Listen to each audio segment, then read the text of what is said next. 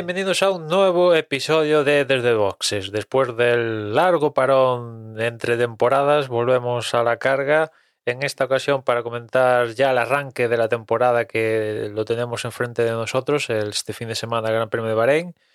Y hoy para ponernos al día, únicamente tengo al otro lado de la línea a Juan. ¿Qué tal, Juan? ¿Cómo estamos? Pues muy bien, dices, decías, ese, el gran parón las cosas como son. A mí me parece que fue antes de ayer, cuando acabó la, la temporada pasada. Eh, pero bueno, sí, ya con ganas. Y eso sí, joder, mira, que estuvimos tal y al final estamos tú y yo nada más aquí. Mm, que se lo pase, bueno, eh, Dani que se lo pase muy bien por allá por donde está. Y José, venga, para la próxima, la semana que viene esperamos tenerte de nuevo aquí. Y hola a todos, espero que estéis con ganas de Fórmula 1 como estamos en mayo. Sí, como es la primera comunicación del año del podcast, feliz año. Aún en marzo, pero bueno, nunca es tarde. Feliz año a todos. Pues venga, vamos a empezar porque desde que lo dejamos a finales del año pasado han pasado un montonazo de, cosas. Seguramente nos vamos a dejar alguna cosa por el camino, pero yo creo que comentaremos así las principales. Si te parece, comenzamos así por la gran cosa quizás, ¿no? Que son los cambios que ha hecho la FIA a causa de lo que pasó en Abu Dhabi y, y ya que estamos comentamos algún cambio también. Eh, bueno, yo imagino que los cambios de reglamento del 2022, pues lo comentaremos así de soslayo, porque yo creo a estas alturas de la película ya sabréis de qué va los grandes cambios de la Fórmula 1, cambio de reglamento, nuevos coches, eh, nuevos neumáticos, etcétera, etcétera. Quizás comentaremos algún detalle, pero a grandes rasgos yo creo que a estas alturas de la película todo el mundo sabe que esta temporada iniciamos con unos nuevos coches por, por completo, ¿no? El caso, eh, la FIA, eh, nuevo presidente, Mohamed Ben Sulayem, y después de lo que pasó en Abu Dhabi, dijo que iba a haber una investigación y que la investigación iba a, dar sus frutos. Y así ha sido, ¿no? Es cierto que aún falta por conocer eh, la investigación en sí, porque únicamente con, conocemos decisiones en base a la investigación, que es lo que vamos a comentar ahora, como por ejemplo que, que Michael Massey ya no es el director de carrera de, de la Fórmula 1, en cambio, vamos a tener eh, dos directores de carrera a partir de ahora, que vamos a ver cómo funciona todo esto, que van a ser Nils Vidic y Eduardo Freitas. Vamos a ver si, si van a poder estar los dos al mismo tiempo, si se van a ir mm, alternando. Mm, en caso de estar los dos. Tenía entendido que, que, se van a alternar, ¿no? No era. No, está entendí, confirmado eso. No lo sé, no lo sé. En caso de estar los dos, ¿quién lleva la última palabra? Eh, cosas así, ¿no? Es cierto que después eh, también eh, el presidente de la FIA ha, comentó cosas a mayores, como por ejemplo ahora va a haber un, un, un ¿cómo decirlo? Un asistente senior, un consejero, Herbie Blas, un veterano ya de esto de de, la Fórmula 1, que imagino que ese sí que va a ser un poco el, el hilo permanente para intentar si Neil Vittich y Eduardo Freitas, pues bueno, al final son dos personas diferentes y tienen dos formas de pensar diferentes. Y bueno, quizás es un poco así del cambio de Masi a tener dos personas a cargo de dirección de carrera, Vamos a ver si mantienen criterios los dos. Imagino de ahí que hayan puesto a Herbie Blas para intentar eh, ser ecuánime, ¿no? En este sentido, si llega a haber discre discrepancias entre los dos directores de carrera. Después hay otra cosa que también me llama la atención de que eh, van a crear un, un, bar. De hecho, en la nota dicen, lo comparan así, ¿no? Que van a crear ahí una oficina en, de, en las oficinas de la FIA para a dar asistencia, virtual ¿Qué, qué tendrían hasta room. ahora entonces? ¿Qué tendrían hasta Claro, ahora? claro, si no lo, curioso O sea, es que porque la FIA es un poco ridículo. no o sea, está toma- inventando el tío la pólvora de nuevo. no toma las decisiones eh, reglamentarias al vuelo, sino que ve vídeos, tiene tiempo, han estado semanas para tomar decisiones y ahora se sacan de la manga que van a crear un bar. Bueno, yo imagino que lo que tratan aquí de hacer es eh, que la toma de decisiones eh, se divida, ¿no? Y de la misma manera que para lanzar un misil nuclear hay que apretar cinco llaves, pues haciendo el, el símil, eh, para tomar una decisión tiene que estar el director de carrera, es el último que da, pero tiene que verse el visto bueno de la oficina esta, el Herbie Blas, el otro, Mengano, y si todos están, venga, ok, vale, sale la, actuación correspondiente. Imagino que es eso. ¿no? No sé si van ahí po- por así los tiros, pero yo imagino que es eso, porque como dice Juan, ya no tiene ningún sentido, porque la FIA, esta gente no toma las, las decisiones reglamentarias al vuelo, sino que ve vídeos, etcétera, etcétera. O sea, ya por idiosincrasia del deporte eh, ya hay videoarbitraje ahí. O sea, se sacan otra mm, cosa de, de la manga, ¿no? Y... Pero- Pero Emma, ahora para Bahrein, ¿sabemos cuál va a ser el director de carrera? No, no, lo he intentado buscar y yo de momento no, no sé quién, quién va a ser, ¿no? No sé quién. Pues apañaos vamos, si a miércoles por la noche... Hombre, yo imagino que los equipos y la FIA lo sabe, pero comunicado al público, pues no. Bueno, estamos antes de empezar la, la temporada. Yo quiero tener un voto de confianza. Quiero pensar que la cosa va a ir a mejor.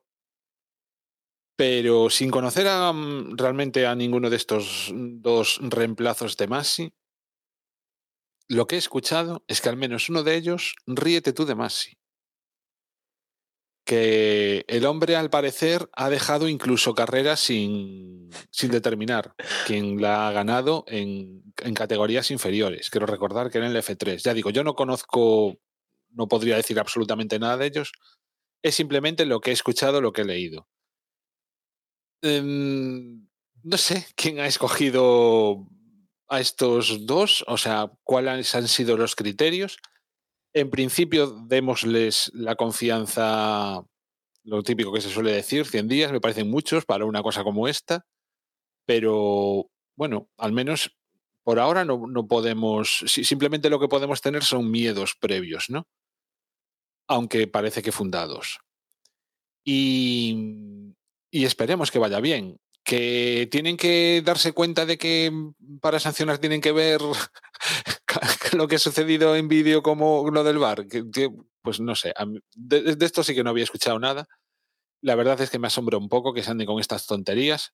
Pero bueno, a ver cómo va. De todas maneras, lo que también quería comentar es lo, que fue la salida de Masi. O sea, mm, cuando escuché por primera vez la noticia dije, hombre, eh, al final los Reyes Magos me trajeron lo que pedía. No sé si te acuerdas, Emma, que en, en un eh, rato de desesperación con, con Masi lo que le había pedido a los Reyes el año pasado era eso, que eh, hubiese un reemplazo. Pero después, viendo un poco las circunstancias y que más que por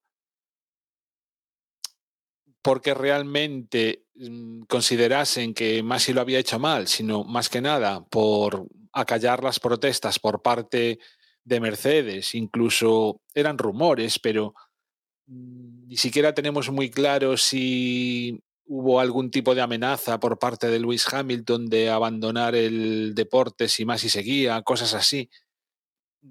Quiero pensar que no es cierto, pero vaya, si lo han hecho por presiones por parte de Mercedes, pues la verdad es que en parte no es un, no, no es un buen modo, es decir, no es por una reflexión sobre cómo se estaban haciendo las cosas y ver la necesidad de un cambio. eh, intentar cambiar la situación, mejorar a futuro, sino simplemente pues para, para pagar un determinado chantaje que le estaba haciendo una determinada escudería, que por mucho poder que tenga, no debería llevar a esos, llegar a esos extremos. Y vaya, no sé, ojalá la cosa vaya bien. Sinceramente no lo creo por todas estas cosas, pero bueno, habrá que darles como mínimo un voto de confianza hasta que veamos cómo va aconteciendo la temporada y qué tipo de decisiones van tomando, si se aprende eso de los errores cometidos previamente, si o no, yo qué sé.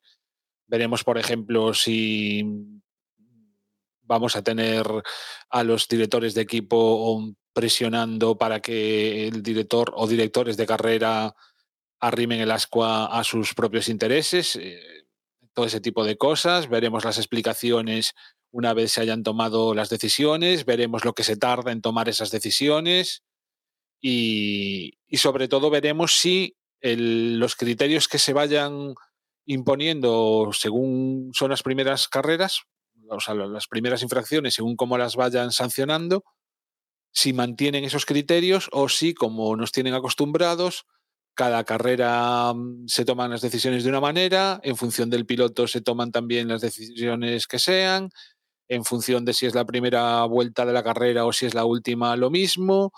Em, si llueve, pues a ver qué decisión está. Bueno, todo, todas estas cosas que, que, nos han mosqueado tantísimo la pasada temporada. Hombre, sobre la salida de Masi, mm, da la impresión de que lo han liquidado, pero mm, la verdad yo no me atrevería. Pero eso, ¿lo han liquidado por, porque realmente han dicho, mira, con este tío no vamos a ningún lado? ¿O lo han liquidado porque vamos a evitarnos problemas con Mercedes? Yo no explotaría de la ecuación la posibilidad de que el propio Masi dijera, mira, me voy. Porque, ostras, eh, cuando pasó lo de Abu Dhabi, mm, el resultado final era que Verstappen era campeón del mundo y se estaba más hablando de Masi y lo que había hecho, ¿sabes? O sea, estaba superando en protagonismo al que se acaba de convertir hace tres minutos en campeón del mundo. Eh, intentándome ponerme, poniéndome en sus carnes, al parecer han llegado hasta amenazar a su familia y demás historias. Eh, yo no descarto que el tío dijera, mira, eh, seguramente tenga la vida resuelta económicamente, eh, diga, pues mira, yo no, no, me apetece estar aquí. Mm, Hombre, yo entiendo que si eso fuese así lo diría. No lo sé, no lo sé. Lo desconozco, ¿no? Ya digo que da la impresión de que se lo han liquidado, ¿no? Ya sea por presiones o porque ha hecho mal. Lo cierto es que han hecho cambios y, han, y esos cambios vienen por alguna razón. Si Michael Masi y lo que pasó en Abu Dhabi fuera chapó al dedillo el reglamento, no hubiera pasado nada. No. También se puede deducir eso. Si no hubiera pasado nada fuera de lo anormal, si se hubiera mm, sido estricto con el reglamento, pues seguramente más se hubiera seguido eh, no hubiéramos tenido ni investigación ni, es que, ni, nada de esto. Vamos a ver, o sea, sinceramente, para, para dilucidar si las actuaciones que tomó estaban dentro del reglamento o no, casi, casi, casi, si me apura, se tienen que ir a la justicia civil. Porque es que lo que es el. Ellos mismos, hemos visto que cambian de criterio de una vez para otra, con lo cual no hay una regla fija, ¿entiendes? Entonces, yo eh, más bien entiendo que el cambio debería venir por la filosofía, o sea, pues precisamente por eso. Claro, es, que un poco lo que falta de todo esto es eh, el informe donde dice, donde diga, mira, eh, Masi nos sigue y, o Masi nos sigue y además eh, hemos actuado, hemos puesto, nos sacamos todo de la manga el Virtual Race Control tal, ponemos a dos de director, ponemos a Herbie Blas, ponemos lo otro, modificamos esto, porque hemos detectado ciertos errores en Abu Dhabi por parte del director de carrera, el reglamento decía una cosa que no debía de hacer, eh, se estimó no sé qué, eh, vamos, que pedimos perdón no volverá a suceder. Nos falta eso. Lo único que sabemos es que, conclusiones, más si fuera, mm, estos dos nuevos, el Heavy Blast, eh, el VAR eh, y cuatro cambios en la, nueva de, la normativa de safety car. Eh, ya de paso también modificamos lo que para intentar solucionar lo que pasó en Bélgica y, y chimpum, ¿no? Pero falta el informe donde, a ver, donde reconozcan el error. Porque si no Yo- hay error, no hay cambios. Ese informe no lo vamos a leer nunca, me da la sensación. Bueno, vamos a ver si. Yo, yo también pensaba que el tío iba a seguir. Entre otras cosas, porque si no quisieran enseñarnos, enseñárnoslo, ya nos lo habrían enseñado. Eh, no, no. O sea, en su momento, cuando el nuevo presidente de la FIA dijo fechas a todo esto, el informe definitivo se iba a conocer ahora este fin de semana. ¿eh? Creo que el viernes eh, se iba a publicar, si no me falla mm, las fechas, ¿no? O sea, vamos a ver si, si Pues, sucede. pues tiene, tiene toda la pinta. que- o, sea, o sea, iba a decir, esto sí que es retrasarse, ¿eh? Con, No, ya, con- esto con la entrega, entre comillas, de un documento. ¿Cuándo lo Pero es que además, si lo sacan el viernes, ya puesto es que lo saquen el domingo para que quede más tapado. Es decir, que haya noticias mucho más importantes que esas. No, no, evidentemente. que hablar, va- Vamos a es ver eh, las decisiones, ¿no? Pero estamos hablando de que. Mira, el 18 de marzo es cuando publican el, Sí, el 18 es, el viernes. pues todo detallado y tal. Que eso se publique a la prensa, pues yo no, ya no te sé decir. Pero bueno, esto se inició a principios de año. Todo esto de vamos a abrir una investigación porque tal. Y vamos a pedir, encima hablar- hablaron con los equipos y pilotos y, a ver, etcétera, etcétera. ¿no? Que de, de a todo esto, imagino que habrás leído alguna cosa de que a raíz de lo que pasó con, con Masi, que ha salido, pues le han pedido la opinión a Vettel, a Verstappen, al otro. Unos lo han defendido, otros han dicho, bueno, es lo que hay, ahora vienen dos nuevos. Eh, de verdad que todas estas opiniones de directores de equipo, pilotos y tal, yo no les presto ninguna atención. ¿Por qué? Porque son parte del negocio.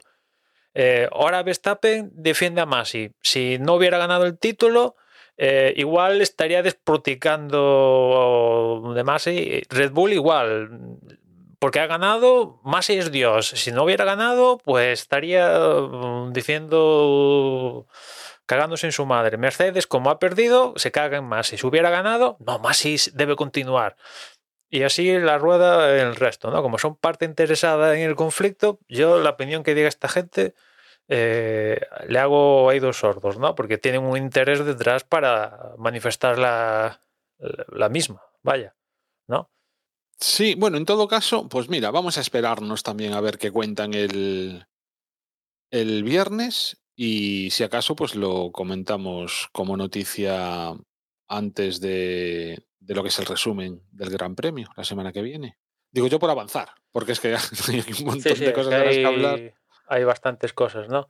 Después, en cuanto a, mm, a ligeras modificaciones por lo del procedimiento del safety car, pues bueno, han ido en un en una parte han ido para mm, darle veracidad a lo que hizo Michael Massey, ¿no? Todo esto de eh, bueno, dejamos adelantar a tres y de repente metemos el safety car, cosa que en principio el reglamento no, decía que había que esperar a la siguiente vuelta y tal.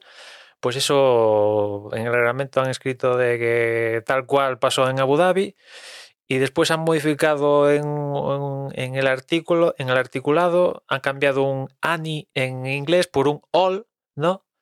Para evitar las interpretaciones, ¿no? Y, y después, en cuanto a lo de Bélgica, más que solucionar lo de esto, Bélgica, Egma, per- perdona, yo, yo de, de lo del safety car, mm, cuando salió la noticia, me costó entenderlo.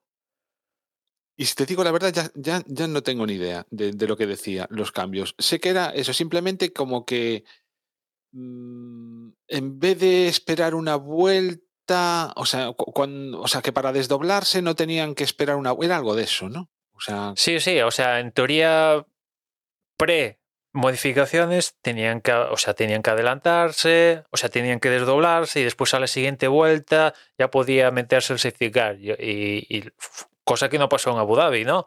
Y dijeron, ala, eh, ¿quién fue? Claro, ahora es, perdona, o sea, ahora es simplemente en el momento en que se desdoblan, ya, ya, ya se puede reanudar la carrera. ya, ya pueden meterse el safety car, ¿no? Y ahora la última modificación que han hecho es que, pues eso, eh, antes había, en el artículo decía, fu- fue uno de los, recla- de los que por los cuales reclamó Mercedes en, Abu Dhabi, ¿no? Que había ahí una palabra Ani en inglés que más o menos unos Es los ent- cualquiera o... Sí, cualquiera. eh, Mercedes la interpretaba como todos y ahora la han solucionado por todos directamente. ¿no? Ahora para cuando haya esto de desdoblados se tienen que desdoblar todos. No tres, cuatro como sucedió en, en Abu Dhabi. ¿no?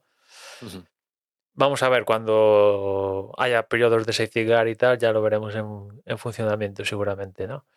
Y después, en cuanto a, a lo de Bélgica, para solucionar el tema Bélgica, más que solucionarlo, yo creo que el problema es que no lo han solucionado. Le han puesto ahí un parche para que si vuelva a pasar lo de Bélgica, no a una situación esperpéntica, ¿no? A la hora de... Re- recordemos, Emma, recuerda simplemente la situación, es que la carrera eh, se comenzó detrás del safety car y el safety, o sea, prácticamente acabó detrás del safety Sí, car. dio dos se dieron dos vueltas tras safety car y con eso se otorgaron la mitad de puntos porque así lo establecía el reglamento, ¿no? Con lo cual, eh, y hubo podium y tal, y vamos, eh, yo hubiera preferido evidentemente que no hubiera carrera, o sea, ya puestos que no se puede rodar, pues mira, no hay carrera y a otra cosa mariposa, teniendo en cuenta de que logísticamente se inventan la milonga de que no, no podemos trasladarlo al lunes o inventarnos otra cosa, pues digo, pues prefiero que no haya carrera a el paripé de dar dos vueltas tras safety car y ala, venga, así conseguimos dar, entregar medios puntos, nos quitamos de medios seguros o reclamaciones de, de la audiencia y venga a correr, ¿no? Tiramillas. Y, y lo que han venido a, pues eso, a parchear es evitar esto de eh, cómo se reparten puntos y tal. Ahora han puesto una serie de, de diferentes escalafones, ¿no?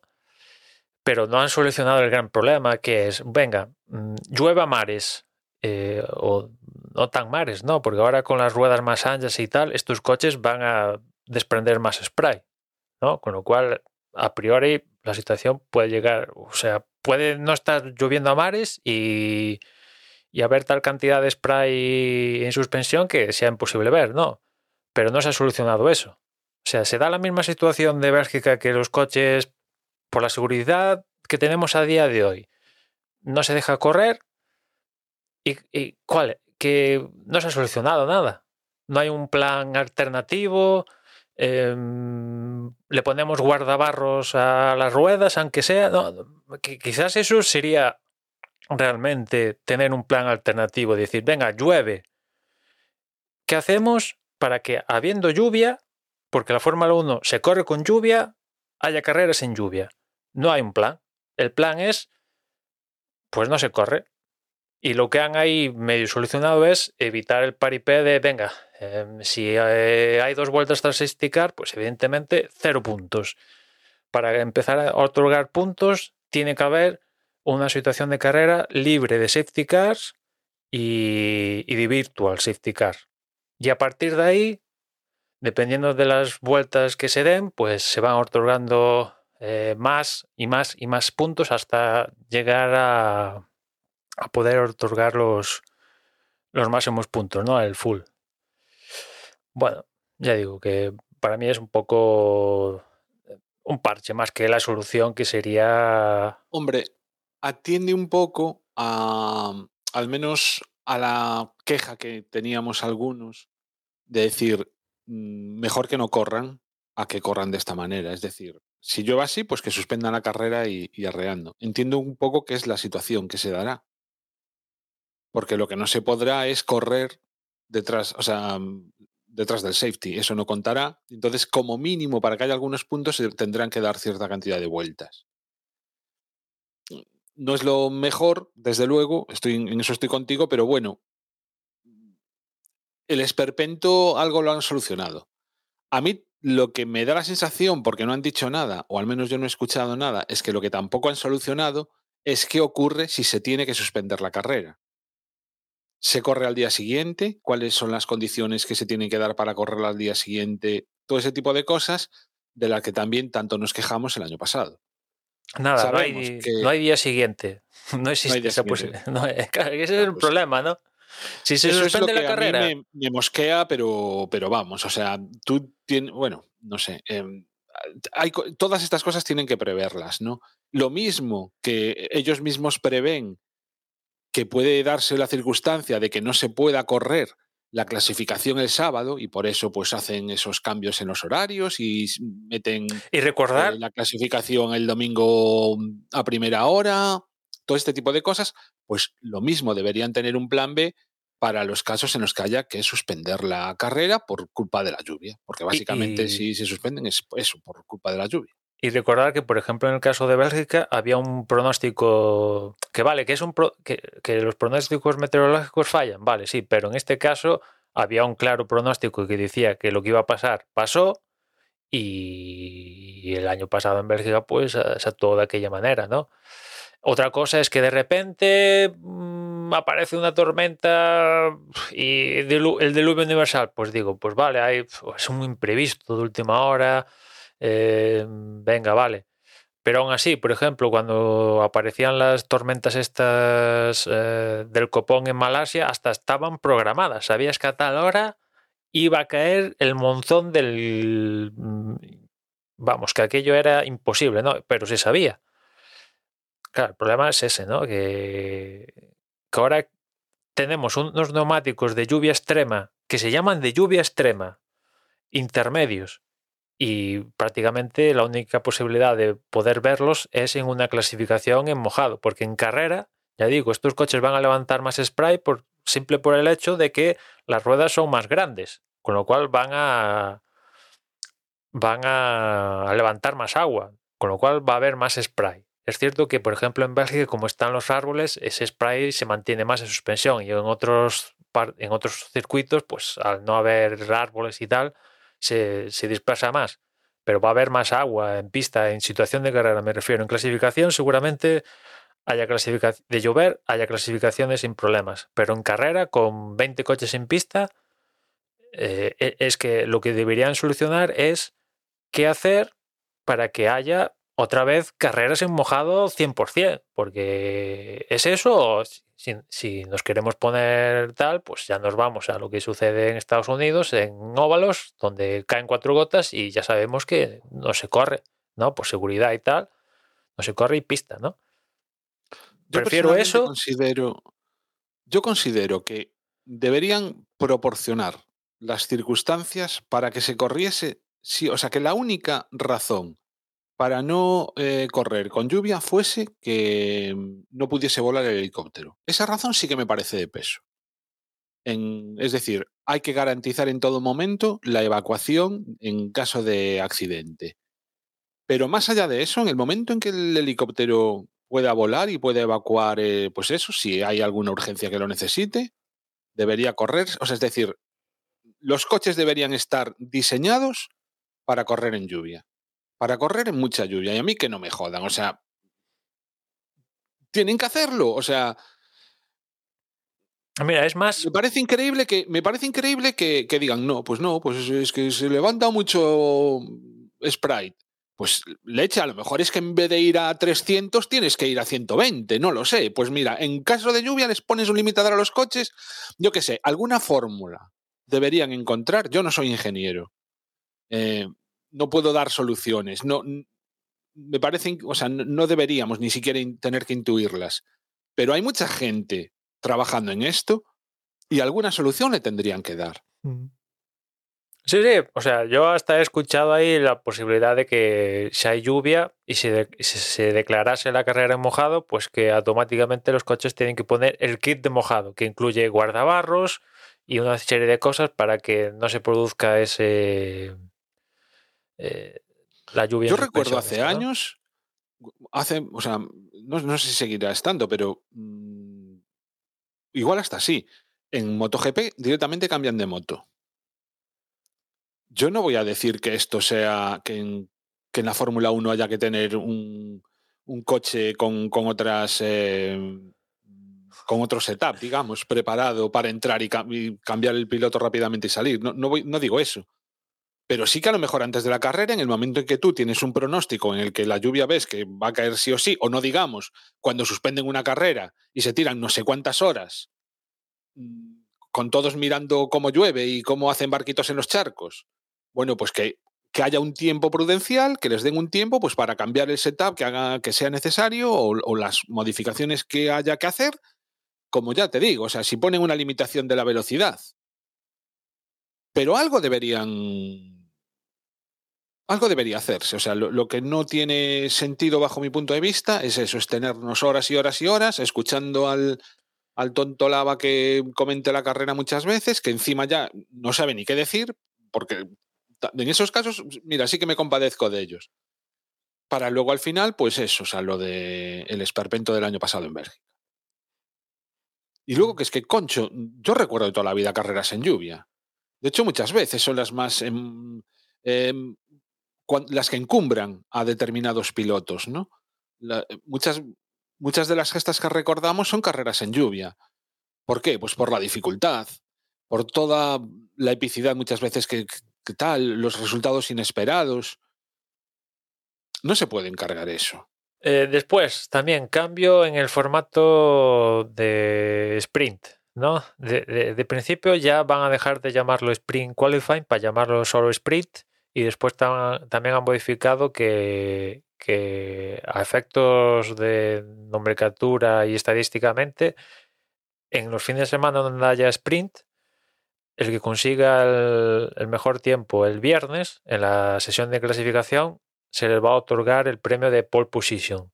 Y el que haga la pole realmente porque ha ganado el sprint, pues será el tío más rápido y ya está, y sale en primera posición en carrera. Bueno, esto del sprint es curioso.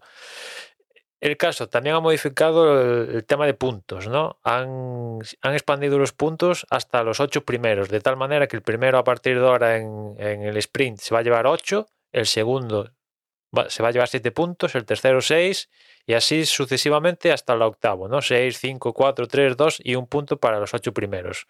Y solo va a haber tres eventos de, de sprint, que van a ser el Gran Premio de la Emilia-Romagna, Austria y Brasil. En principio, no sé si te acordarás, el año pasado hablamos de que, bueno, esto se va a ir a 6 o 7, pues los equipos no se han puesto de acuerdo y como el reglamento estaba escrito para 3, pues han quedado 3 han conseguido apañar esto de los cambios en el, en el puntaje y, a correr, ¿no? Porque no han llegado a un, acuerdo para expandir a más grandes premios esto de los sprint con, con la excusa esto de que algunos equipos, sobre todo algunos equipos de estos potentes económicamente, pues evidentemente a más eventos sprint querían sacar tajada en el límite presupuestario, ¿no?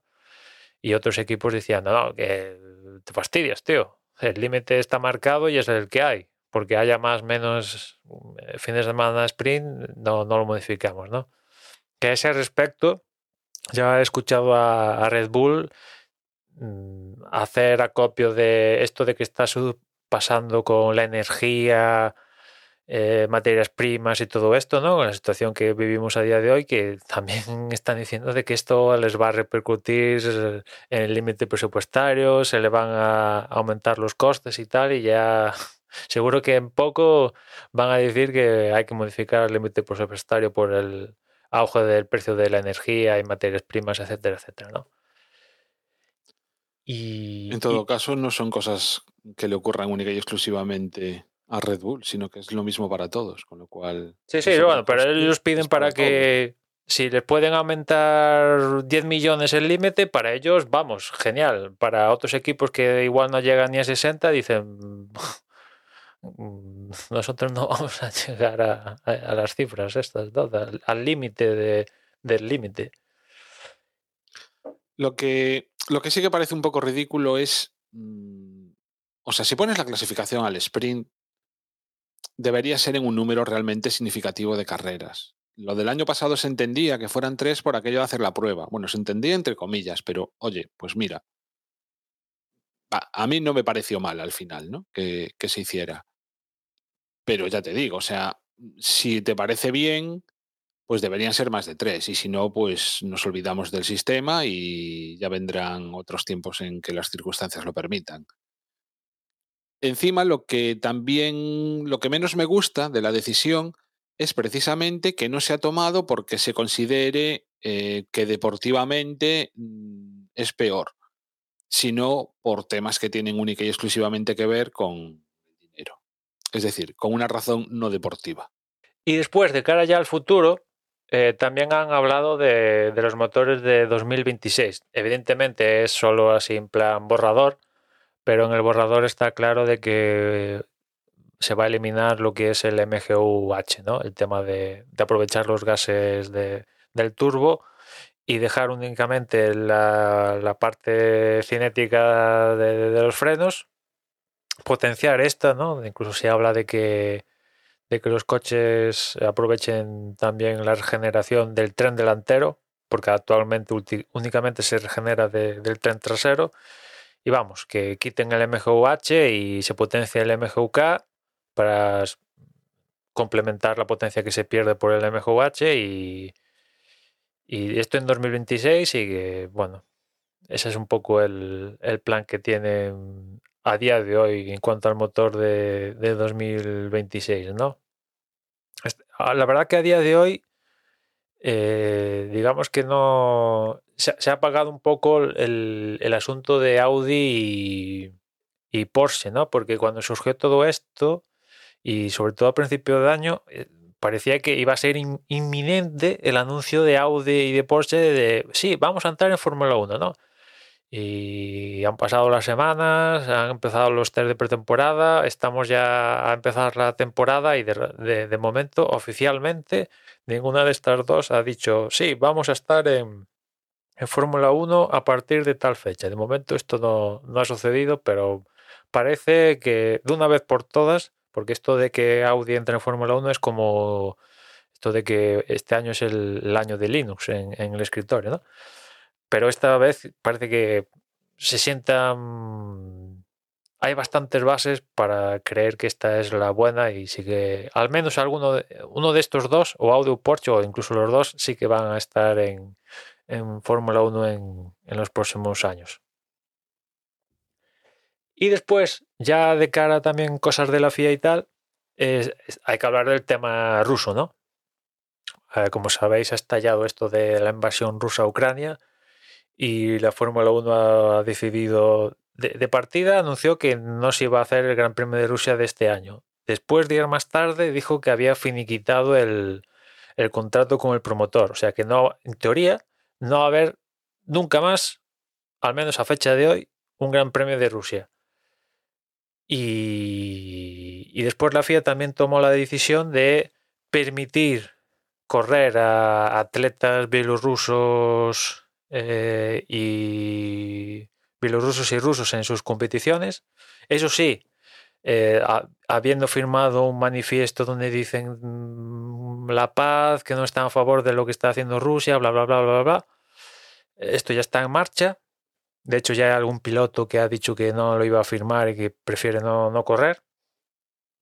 Y bueno, esto afecta a la Fórmula 1 porque en Haas teníamos a un piloto ruso, Mazepin, y aparte teníamos un potente sponsor ruso.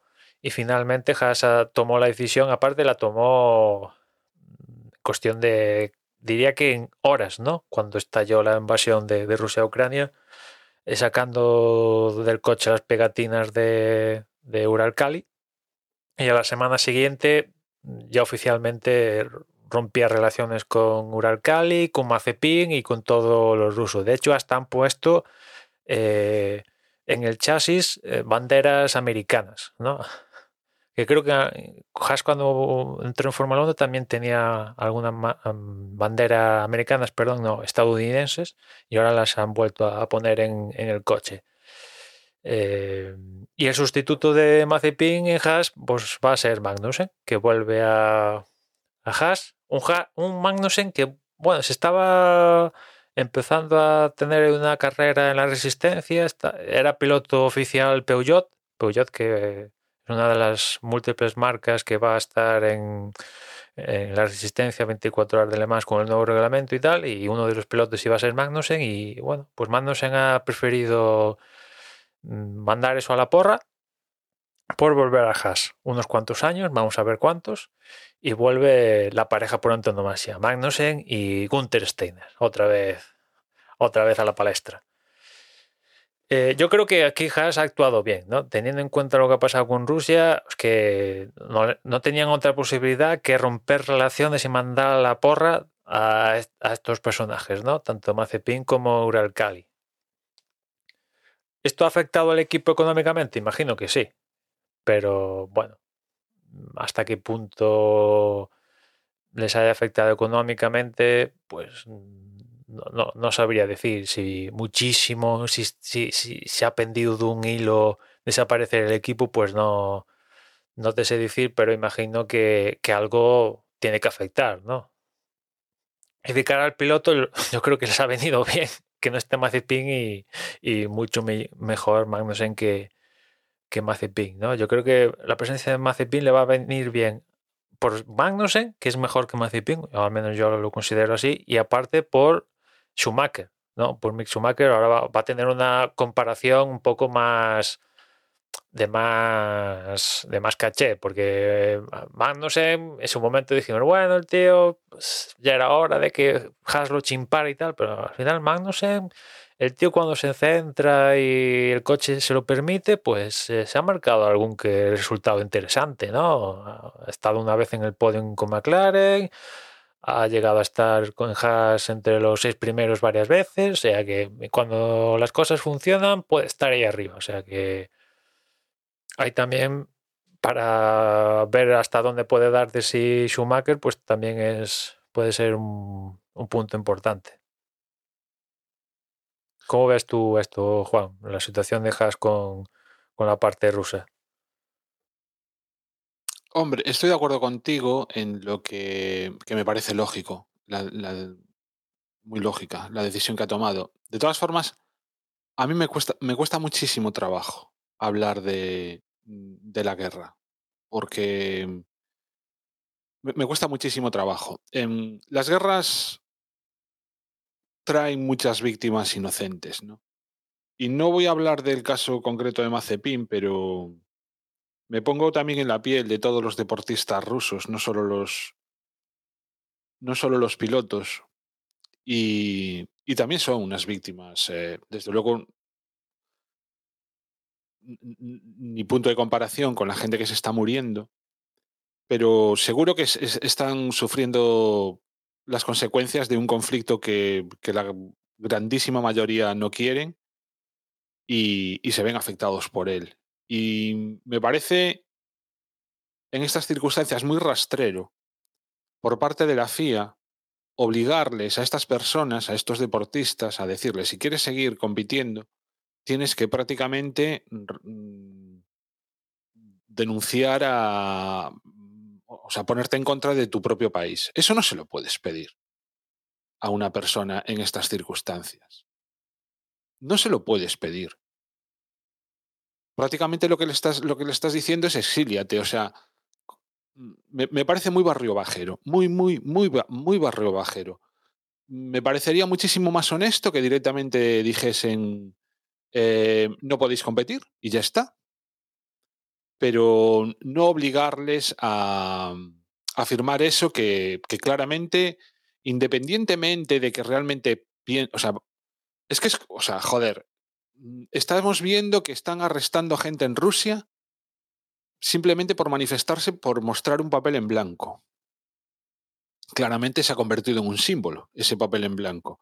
Pero bueno, no quiero ir más allá. Mm, simplemente eso, o sea, me parece muy, muy, muy rastrero por parte de la FIA o de quien haya sido el que ha tomado esta decisión de obligarles a firmar eso para, para poder competir. Me parecería, ya digo, muchísimo más justo el decirles no podéis competir. Eh, bueno, es luego, una de las... luego, luego, ya podríamos incluso hablar de, de, de, casos y casos, ¿no? O sea, porque el, el, caso de Mazepin también es un caso muy especial, dado que está en la Fórmula 1, porque su padre es uno de los oligarcas, bla, bla, bla, bla, bla, bla. No, no voy a meterme ahí, simplemente hablo en la medida que se ha tomado. ¿no? en, en- a ese respecto. Y luego con, con bueno, ¿querías decirme algo? ¿O que- querías comentar algo? Eh, sí, pero ya, ya se me ha olvidado. Ah, perdona, perdona.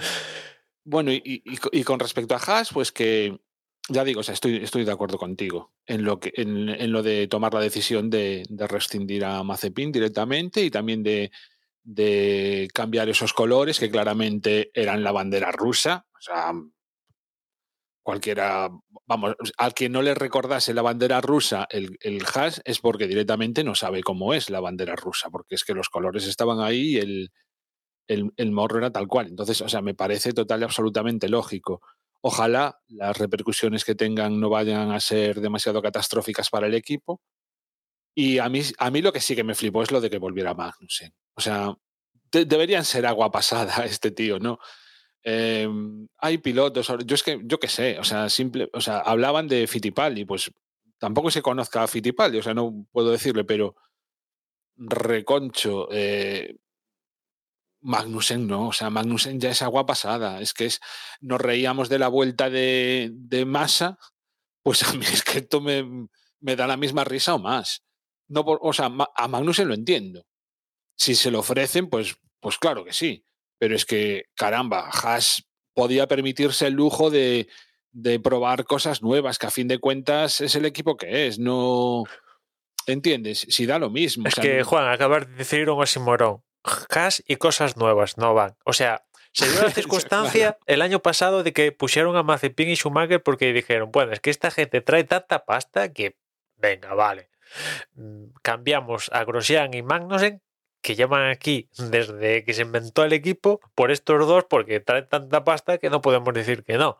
Pero a la mínima que es- el otro sale, mm, Magnussen, que lleva, ha hecho tropecientos grandes premios y lo conocemos y, seguro que nos dice que sí, que, por cierto, Grosjean ha, dicho que si se lo hubieran propuesto hubiera dicho que no. Me gustaría ver si eso fuera así. Me gustaría, es cierto que Grosjean está en un equipo puntero, está en Andretti en IndyCar, ¿no? Que es un equipo puntero de, de la Indy tal, pero la Fórmula 1 es la Fórmula 1. Si te dicen, ven, joder, tienes que estar muy seguro. lo dejo de- todo. si tú me que- dices, ven, Tienes que estar muy seguro de dónde estar para decir, venga, no voy. Ostras, tío. Y después de cómo acabó Grosjean en Fórmula 1 con el accidente y tal, que intentó volver, o sea, intentó hacer el test este de Mercedes que al final por unas cosas y por otras no se ha, no se ha podido hacer y tal, pues no sé. Pero en fin, eso es lo que ha dicho. Y ya, co- como te decía, que casi cosas nuevas, nada, es un oxímoron, eso o sea, es anti, anti cosas nuevas, o sea, el tío no, no va con él. tengo, tengo ganas de ver a ver cómo aparece en la serie de Netflix que aún no la pude ver. A ver qué dicen de Haas este año. También pueden hacer una buena telenovela, ¿eh? Con, Sí, con sí, lo de sí. Mazepin versus Schumacher. Y, después, bueno, ha habido cambios de personal en equipos y también renovaciones de pilotos, ¿no? Esta vamos a hacerla rápido. Cambios en equipos, así los importantes, que ya dejamos entrever algo en el año pasado con Alpine, ¿no? En Alpine ha salido Bukowski y ahora mismo el team principal de, de después de unos años donde no sabíamos si era Bukowski, si era este que han traído de MotoGP, si el otro, si quién era el que mandaba, porque uno era director de no sé qué, el otro de... no- Bueno, ahora todo esto se resuelve porque hay un team principal que es Otmar Safnauer, ex de Aston Martin, con lo cual ya puedes imaginar que Safnauer no está en Aston Martin y el sustituto de Safnauer es Mike Crack, que viene de, de BMW.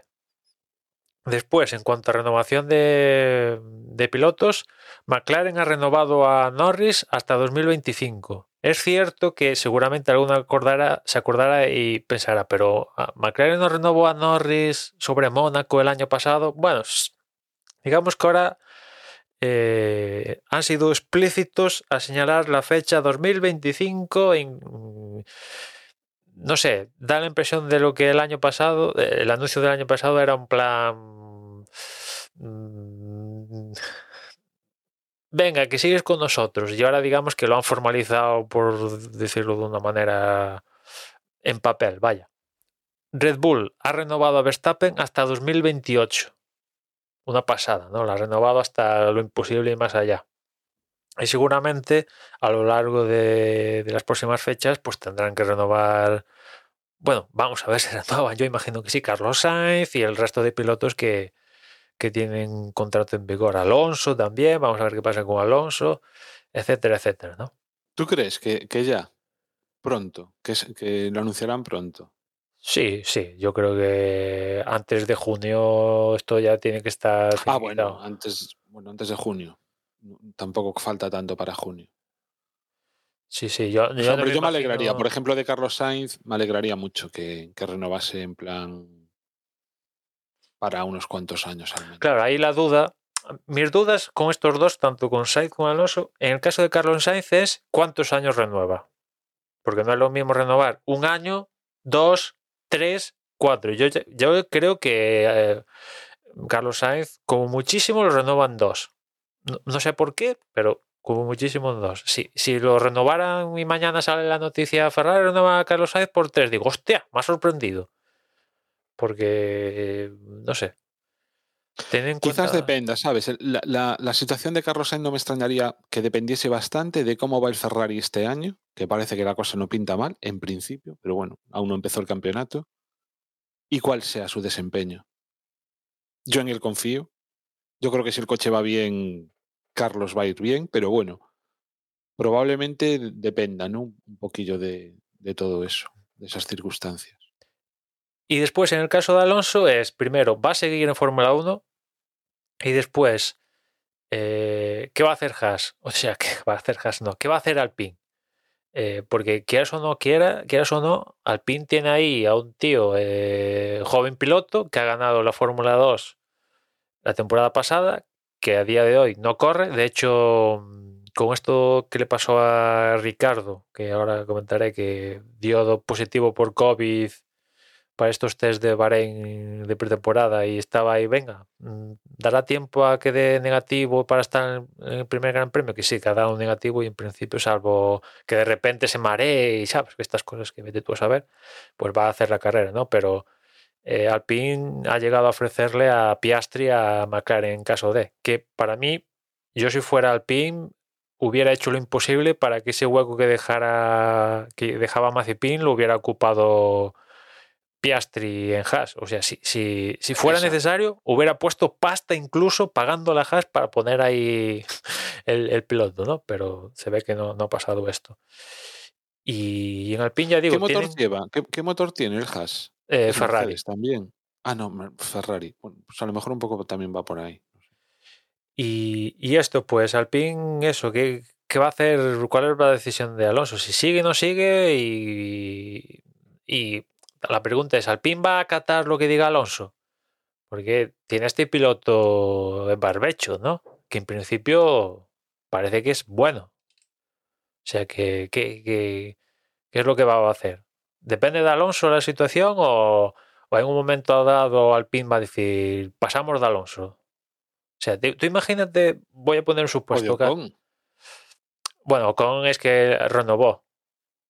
O sea, tendrían que rescindir el contrato o hacer una cosa de esta, pero Ocon renovó dos años, creo, una cosa así el año pasado, una cosa, dos o tres años, no me acuerdo bien. Em, Tiene eh, contacto, eso es que. Fernando lo veo corriendo el año que viene. ¿eh? Sí, sí, yo también lo veo, pero bueno, hay que tomar la decisión. Mm, Igual Alonso dice, sí, sigo. Si Alonso dice que sí, ¿tú crees que Alpine dice, vale, perfecto, sigues? O va a decir, bueno, mm, igual no, que no nos interesas. ¿Sería capaz Alpine de decirle a Alonso, un Alonso que le dice, sí, quiero seguir, que no, no sigues? No lo sé. A ver, a ver cómo va también la temporada. No, lo digo en este caso porque tienen a este piloto ahí en barbecho que es se Es que tú imagínate que el coche no va ni para atrás. Pues a lo mejor es el propio Alonso ya también el que dice. Ya, ya, "Oye, bueno, paso de- Ya, me paso estoy poniendo en la suposición. los cuernos. Claro, es que estamos muy pronto. O sea, yo qué sé, démosle tiempo a esto. Démosle tiempo. Mm. Claro, Todo es una evidentemente, incógnita. dependiendo de los resultados de, por ejemplo, Carlos Sainz, eh, Alonso y los otros que tienen que renovar, pues claro, si de repente gana la primera carrera Carlos Sainz, pues seguro que Ferrari quiere renovarlo al día siguiente. O imagínate que abandona Carlos Sainz en la primera carrera, pues ya baja un poco la cotización, quizás, no sé. Y lo mismo con Alonso, de repente el tío es décimo séptimo o, hace podium en la primera carrera, o ya vas a seguir, no sé qué. Veremos. Y, después, bueno, cambios de 2022. Eh, pues ya imagino que ya lo sabéis, como decía al principio del podcast, ¿no? Coche totalmente nuevo, tal, ruedas más grandes. Al final las ruedas son más grandes, 5 centímetros más de diámetro. Eh, y bueno, lo que si habéis visto los test, pues ya habréis visto que cada coche es totalmente diferente. Algunos se parecen más en otro, tienen conceptos similares algunos a otros, pero yo la verdad me, ha sorprendido ver tanto coche diferente, ¿no? Es cierto que con el paso de temporada seguramente el concepto ganador, el concepto ganador irán todas las escuderías que no ganan a copiárselo, lo que pasa normal, es de ley de vida, pero en, en la temporada 1, pues ver tanto coche diferente, si, si te los pintan todos de negro, seguramente sabrías diferenciarlos uno de otros, ¿no? Por escuderías y tal. Yo realmente no, porque reconozco que, bueno, ando muy apurado esta temporada, mucho, ¿eh? entonces los test prácticamente, o sea, no, no bueno, ahora me pondré un poco al día con lo que me cuentes. Algo sé, pero poquísimo. Y los coches, entre que no tenía tiempo y que me daba mucha pereza, porque decía, bueno, entre lo que presentan, que bueno, eso fue una carallada, lo de te ponían un render, luego te ponían la imagen y no, ni siquiera coincidía. Bueno, eso fue un poco tal. Bueno, pero al final fueron dos equipos, voy a... creo, ¿eh? Al final. Ya, pero bueno, quiero, quiero decir que, o sea, que cuando empezaron a aparecer los coches, dije yo, va, es que paso de mirarlos, ya los miraré cuando realmente salgan a la pista, que, que será un poco de lo que fiarse. Y, y sinceramente, es que, es que no he tenido demasiado tiempo, pero así simplemente, o sea, en plan técnico cero, mm, a mí me gustan los coches. Me, me, parecen, me parecen, atractivos. Son bonitos, son bonitos, claro, claro, claro, sí. Después, eso también, pues oye, que entre por los ojos, pues. Eh, no sé si te acuerdas este reglamento donde vimos esas perturbancias en el morro horribles que parecían bananas, eh, o por no decir otra, otra cosa. Que aquello era más feo que pegarlo a un padre. Eh, tú ves los coches de este año, uno te gustará más menos que otro, como todo, pero en general, hostia, son coches estéticamente atractivos. los alerones traseros, por ejemplo, molan mil, o sea, da la sensación de, que son de naves espaciales o algo así. No sé, a mí me molan. A ver ahora si corren, si, si realmente. Claro, claro, eso. Aquí lo bueno. Si solucionan los problemas esos del cabeceo, que eso sí que lo he visto, que valgan, o sea, pobres sí, sí, los temas. tengan que, mm. como tengan que estar así todas las carreras, pero. Pero bueno, o sea, eh, también, o sea, sin verlo sí que escuché eso, que eran muy distintos, lo que acabas de decir. O sea, bueno, sin verlo, sin fijarme a fondo en ellos, ¿no? Em, y sí que es cierto que yo entendía que habría mm, diferencias, pero las cosas como son. Mi apuesta a priori hubiera sido, pues a lo mejor que eran todos como muy parecidos y que luego a lo mejor hubiera alguno que tuviera alguna cosita así más tal, ¿no? Mm, y la variedad de, movidas que, que nos hemos encontrado, pues sí que, sí que me ha asombrado, que sea que, eso, que, sean diferentes, incluso con conceptos bastante distintos, ¿no? Ya digo, a la vista son muy, incluso las branquias esas también me molan, yo qué sé, o sea, que hay muchas cosas que me molan. Em, y a ver quién sale ganador de todo esto.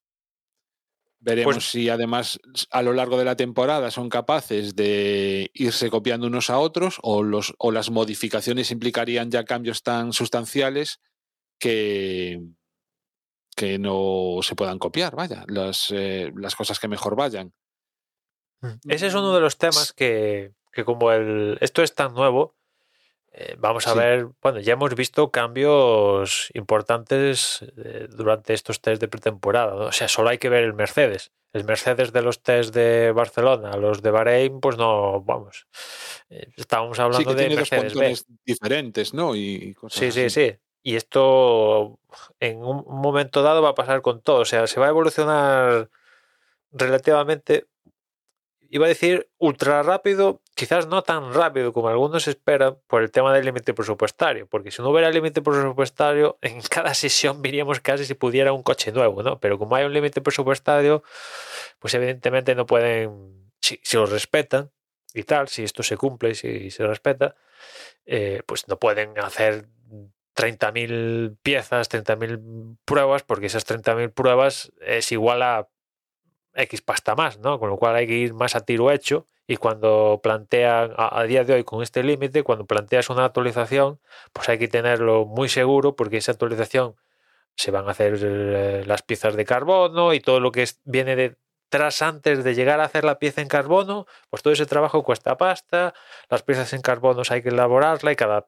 aleroncito hay que tener repuesto, todo eso cuesta un, pastizal y hay que ir un poco a tiro hecho, pero sí, se va a evolucionar eh, bastante rápido, ¿no? Y, y, te iba a decir que, pues dentro de, dadas las circunstancias de que no has visto mucho y tal, te va a venir bien, porque en mi caso particular, fíjate tú que he podido seguir más los entrenamientos de Barcelona que los de Bahrein, y eso que los de Bahrein se han retransmitido por televisión al completo, ¿no? Con esto del trabajo y tal, no, no he podido ver apenas minutos del de, los de Bahrein. Y en cambio los de Barcelona, no, en los que no había retransmisión por televisión, pues los pude, los pude seguir más.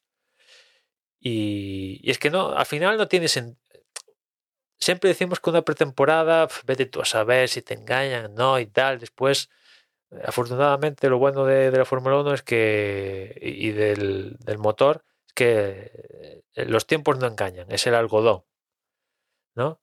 Y, hasta que tengamos fuego real, que es este fin de semana, pues no vamos a ver quién cojea, quién es el más rápido, etcétera, etcétera, ¿no?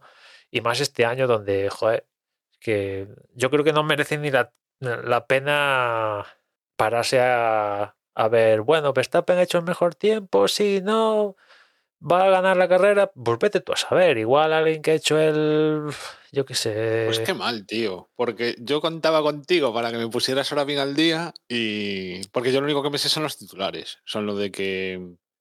Que Mercedes no es el mejor, que está la pelea ahí, en, o sea, tras los pero, test, ¿no? O sea, un poco si los rumores pasado, que he escuchado.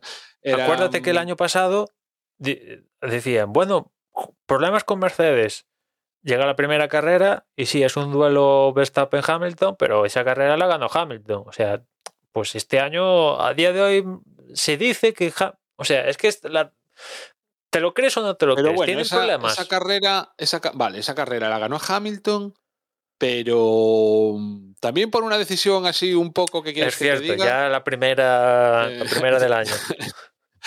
ya empezamos ahí con los follones. Pero digamos ¿no? que estaban empatados Y- cuando días anteriores en la pretemporada, no, no, Mercedes es que están perdidos por el cambio este del fondo, que tal, y están perdidísimos. Y bueno, vale que la, se ganó con aquella decisión de Verstappen adelantando por fuera y tal, ¿no?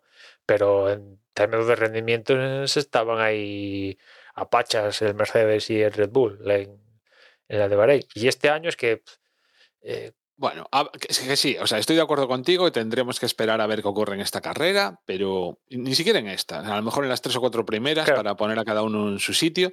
y, Pero y vaya, después, que, Juan, que tras los test, lo- los que meten miedo realmente o son Red Bull y Ferrari. Y Claro, es que te iba a decir, ahí- por enésima vez dicen que Ferrari es, si no el más fuerte, el segundo más fuerte. ¿Cuántas veces has visto que Ferrari es campeón del mundo en la pretemporada? ¿Cuántas? Bueno, últimamente no tantas. ¿eh? Bueno, pero a lo largo de la historia, vamos, No, ulti- tiene el no récord de... Y también ten, ten en cuenta, o sea, vamos a ver, que yo sí que, o sea, que confío plenamente en que Mercedes mm, al- va a estar ahí en el campeonato.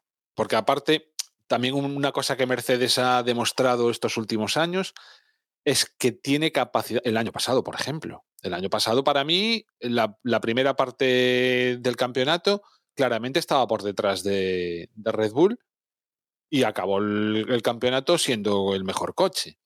Entonces, yo confío en que aunque empiece mal, Ferrari tiene músculo y tiene capacidad para recuperarse, ¿no? Y para irle mm, quitando segundos a tanto a Red Bull como, como a Ferrari. Habrá que ver realmente si al final son los pilotos los que tienen más que decir en estas circunstancias que el propio coche, no lo sé. Pero, mm, oye, probablemente sí que sea cierto que esté bastante por detrás teniendo en cuenta todos los cambios reglamentarios. Es decir, no sería tan extraño, ¿no? Que con, con, todos los cambios, pues realmente no hayan acertado así a la primera. Con lo cual, vaya, que sí, que o sea que, que seguro que al final está ahí, pero yo me creo más este año que realmente esté por detrás que estos años atrás, ¿no? En que daba un poco. Bueno, realmente siempre. Quitando el año pasado. Sí. Siempre Mercedes siempre Mercedes salía de la pretemporada como claro favorito. En la última década, ¿eh? O sea... Sí, sí, sí, sí, sí. Sí, hombre, eh, también yo les agradezco, teniendo en cuenta lo que han ganado y tal, que se hayan tirado a arriesgar. Hostia, yo creo que también es digno de, aplaudir, porque esto de presentar básicamente dos coches diferentes en los test de Barcelona y en los de aquí y no han tenido problemas así gruesos de fiabilidad, dicen, dices, hostia, son dos coches diferentes. Estos tíos han traído, mientras que hay otros que, que no han sido tan radicales en las novedades de una tanda a otra, es que Mercedes ha sido radical. De que esa radicalidad del concepto le va a hacer más rápido, pues no, no, es lo que nos falta por, por saber, ¿no? es que tú ves la tabla de tiempos y dices, el, más, el que marcó el mejor tiempo en los de Bahrein, ¿quién ha sido? Verstappen, con el compuesto más blando. Después viene Schumacher, con el Haas. Dice, ¿va a estar Haas peleando? Dice, suponemos que no, pero ¿quién te dice que, que, ese Haas que se ha estado ahí cociendo la temporada pasada al completo, descartando cualquier novedad en el coche de 2021, haya surgido los efectos y ese coche haya tenga algo que les permita ir rápido. Vete tú a saber. A, priori dices, no, Has, no, no, puede pasar de estar en la cola a de repente estar dominando. Es lo que manda y entre lo que nosotros, nos enseña la Fórmula 1. ¿no? Y entre nosotros yo no confío tampoco mucho, aunque esté el coche bien en, en Schumacher. Y en Magnussen tampoco. Bueno, Magnussen en su día corría, ¿eh? pero bueno, Sí, sí, yo, yo a Magnussen, si tiene coche, sí que lo veo estando ahí en esas posiciones. Es, es un cerdo al volante que joder. Pero al margen de eso, que sea cerdo, ¿no? Eh, con un coche que le permita, yo a Magnussen sí que lo veo estando hasta en podium, si el coche se lo permite. ¿Te acuerdas de la temporada aquella en que realmente estaban para hacer podiums, al menos de vez en cuando, y fue un total desastre? Sí, aquellas paradas en boxes muy malas y tal, sí, sí, sí. Pero ahí no falló el piloto, falló el, la estructura del equipo. No, y yo ya no, la memoria ya tampoco me fío de ella, pero yo juraría que también hubo errores por parte de los pilotos, ¿eh? De, de, de, incluso de darse entre ellos y cosas así. Sí, sí, eso también, pero no aquella luchando por posiciones ¿eh? así altas. ¿eh? Pero vamos, que era que claramente era igual el cuarto coche de la parrilla. Sí, sí, eh, al principio cuando entraron en Fórmula 1, esas temporadas iniciales estaban ahí, ahí arriba, ¿no? Y les daba mucha rabia a según qué equipos en la parrilla. Eh, sí, sí. El caso, después el tema este de, del purpoising o vamos, el, el cabeceo, este que, que, seguramente habréis visto en alguna imagen.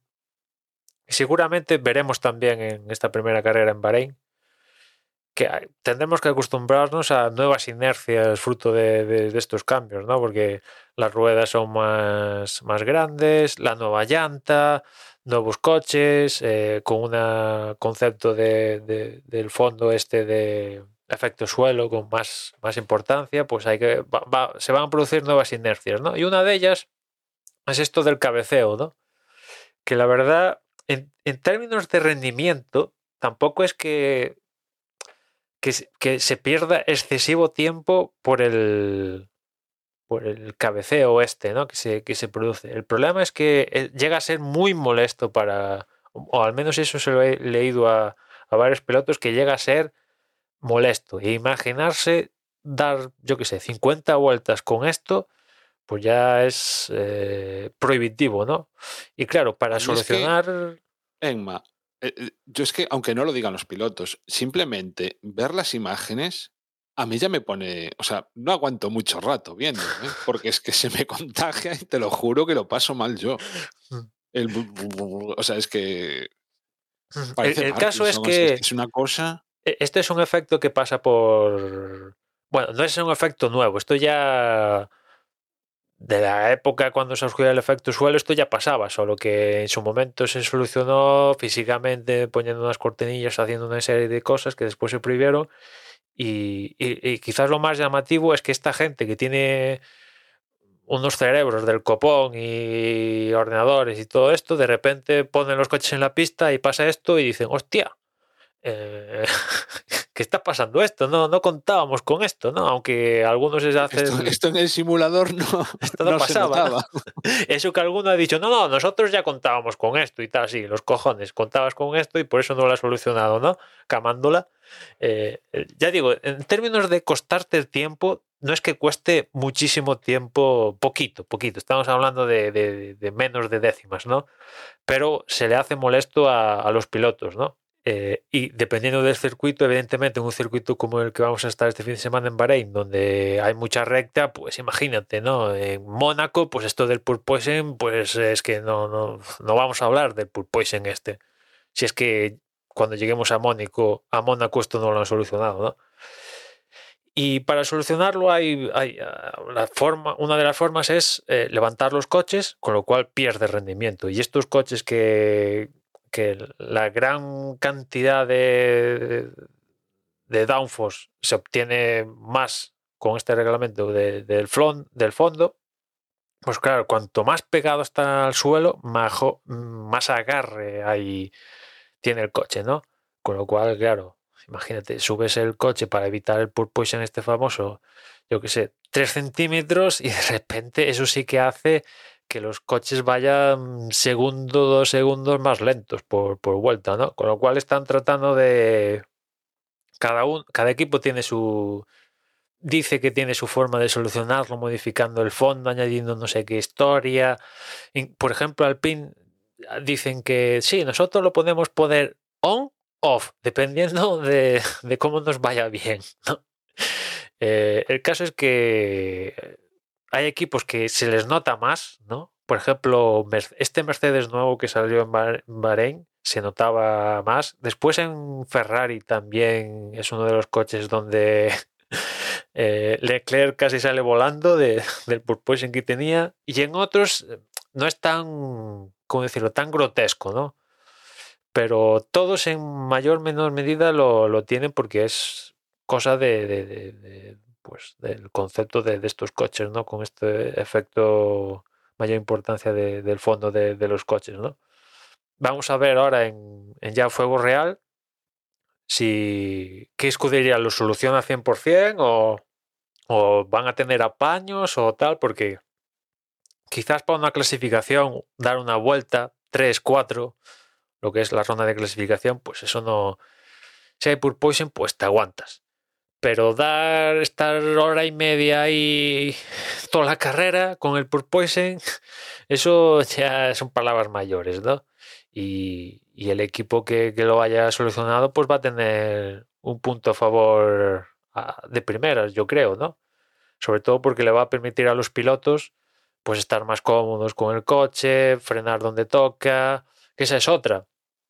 Que con estos neumáticos que son más grandes, sumado al, al soporte este adicional que tienen ahora las ruedas para evitar estos flujos que para favorecer que los coches vayan pegados, eh, los pilotos ven menos ahora, incluso, ¿no? Que a estas alturas de la película ya están acostumbrados, pero tú imagínate, ya de por sí ver menos, pues súmale eso al porpoising este. Es que hay algún piloto que va a ciegas, frena así por inercia, ¿no? Es que en realidad es, eh, bien pensado también es entraña su peligro, ¿eh? Porque las referencias, como dices, de las frenadas, yo no sé hasta qué punto, teniendo en cuenta que apuran hasta la centésima muchas veces o la décima, eh, el, el momento de pisar el freno y, y no digamos cuando están apurando más, pues yo no sé si las referencias las perderán con, con tanto salto arriba para abajo de, de la cabeza, ¿no? Sí, sí, es que dependiendo de cada uno, claro, es que también he leído, ahora no me acuerdo del nombre, de que algún piloto llegaba a manifestar mareo, ¿no?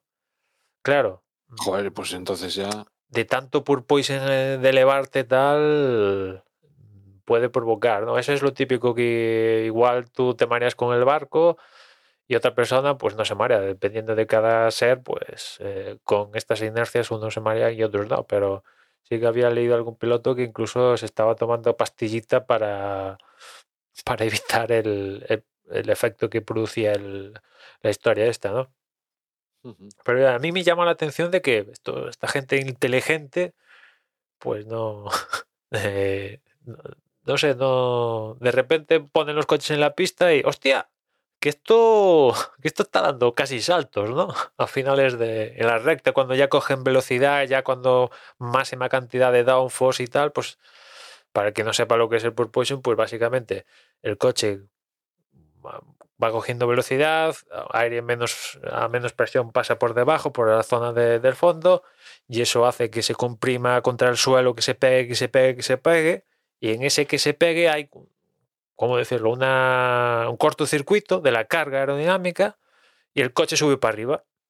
Cuando sube para arriba, vuelve el coche, vuelve a generar carga otra vez, vuelve a bajar, cortocircuito, sube para arriba y así y muchas, mu- en muchos ciclos, ¿no? En, en pleno, ya en plena rozando velocidad máxima y claro, es incluso... Yo espero bueno, que lo solucionen, ¿eh? O sea, que, que den con la tecla, que a lo mejor en las primeras carreras pues tendrán que es que incluso... cuál es el equilibrio ese entre levantar el coche y no perder velocidad, es decir, el, el- que, que no lo pasen tan mal los pilotos, pero mm, perder, no sé, las primeras carreras igual andamos así, pero yo confío en que acaben solucionándolo porque no creo que puedan estar toda la temporada con... Y si no lo llegan a solucionar, va a intervenir la FIA para favorecer un cambio técnico que les permita solucionarlo, vía suspensiones o poner un componente adicional en los fondos o en la zona pertinente para que deje de suceder eso. Yo no sé si a lo mejor, no lo sé, porque se me esca- o sea, yo hombre, yo di mecánica de fluidos en la carrera, pero, pero vamos, ni, ni de cerca a este nivel. A lo mejor también con un cambio en la geometría del fondo o algo así, no lo. No sé, yo no soy vamos, ingeniero alguna en esto, solución deberían encontrar. pero Y, y me parecería bien, ¿eh? además también que se modifique, bueno, teniendo en cuenta que el, el reglamento lo modifican cada dos por tres cuando les interesa, pues en este caso sí que me parecería lógico que, que permitiesen alguna modificación consensuada por todos los equipos. Y, después que- también, que no sé si has leído tú, creo que estaba pendiente de que había preocupación con el tema del peso mínimo. Este año se elevaba el peso mínimo a 798 kilos, ¿puede ser? Y Y que, resulta... y que todos estaban por debajo, ¿no? O- No, no, que todos estaban por encima. Todos, por así decirlo, entre comillas, estaban gordos, ¿no? De hecho, se, se dice que, que, por ejemplo, el Red Bull podía estar hasta 10, 10 kilos de más. O sea, Bueno, en ese 10 kilos caso, oye, en eso no El- es problema para el reglamento. No, no, pero eh, la cuestión es esto, que había... Bueno, esto es lo que se especula, porque claro, aquí nadie ha puesto el coche en las básculas. Que todas las escuderías no podían llegar al, al- al peso mínimo. Lo- mm, para que la gente lo entienda, los equipos tratan de estar por debajo del peso mínimo y poner lastre para llegar al peso mínimo y con el lastre pueden jugar settings y tener un al final acabar teniendo mejor rendimiento. ¿Qué pasa? Que si el coche te sale mal o lo que sea, pones piezas, lo que sea. Este año pues aumentan las ruedas, hay más componentes estructurales de seguridad y tal, y el peso pues ha aumentado y tal. Y hay algunos equipos que el coche les ha salido mm, en 800, yo qué sé, 805, una cosa así.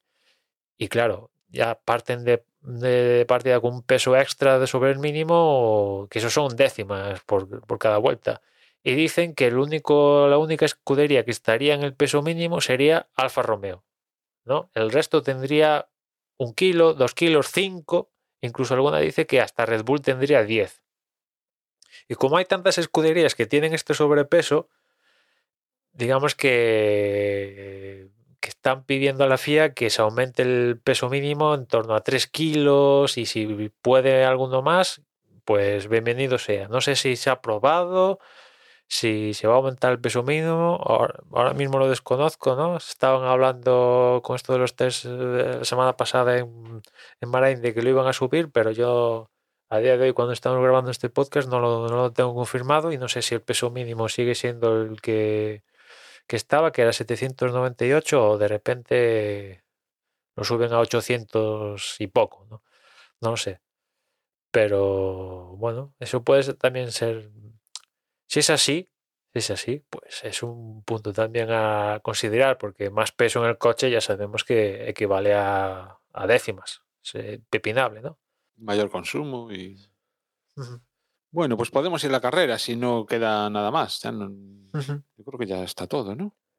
Y después, ya comentando horarios de, de Bahrein aquí en específico, pero ya por comentarlo también en general, hay un cambio a partir de esta temporada que a efectos, ¿cómo decirlo? A efectos eh, de cómo se computa un fin de semana de carreras, pasan de ser cuatro a ser tres. Normalmente vemos entrenamientos viernes, vemos actividad en pista viernes, sábado y domingo, y el jueves, pues había toda esta parte de burocracia, pasar checks eh, con la FIA, etcétera, etcétera, y aparte eh, también conferencias de prensa, etcétera, etcétera, ¿no? Lo que hace, y lo que se ha hecho es pasar todo eso que sucedía el jueves al viernes. La parte de burocracia de pasar los cheques con la FIA y tal es el viernes por la mañana, con lo cual eso hace que los libres 1 y libres 2 del viernes se retrasen. Ahora van a ser por la tarde cuando estemos en, ya en, carreras, eh, bueno, ya se va a poder ver cómo está de Bahrein tal, ¿no? Pero cuando ya estemos en los grandes premios europeos, vamos a ver que, que los primeros entrenamientos son a la 1, 2 de la tarde y los segundos son a las 5, una cosa así, cuando antes eran a las 10 y a las 2 o a las 3, no me acuerdo, una cosa así. Se ha retrasado, se ha comprimido todo para, digamos que cuando tengan que exprimir el, el calendario a más grandes premios, van a decir, bueno, es que ahora tenemos ese jueves que, que quitamos de, de 23 fechas y son 23 días que hay libres más al, al año, con lo cual podemos meter 24 carreras, 25 carreras, y si puede quedar alguna más, pues eh, la meterán, ¿no? Que por cierto... Ostras, tío se me ocurrió una cosa eh, estos, estas semanas atrás a, ese respecto. Digo, yo esto lo tengo que comentar en Desde Boxes, aunque sea un off-topic, aunque sea una, una majarilada. Pero tío, tú imagínate, o sea, le decimos, vale, 25 carreras al año. Pero, o, o en vez de 25, 24. 24 exactamente. Pero imagínate, de esas 24 carreras, cada equipo va a tener tres pilotos. Y como máximo cada piloto puede correr 16 carreras. Es decir, todos los, cada uno de los tres pilotos correría 16 carreras. Pueden elegir las carreras que quieran.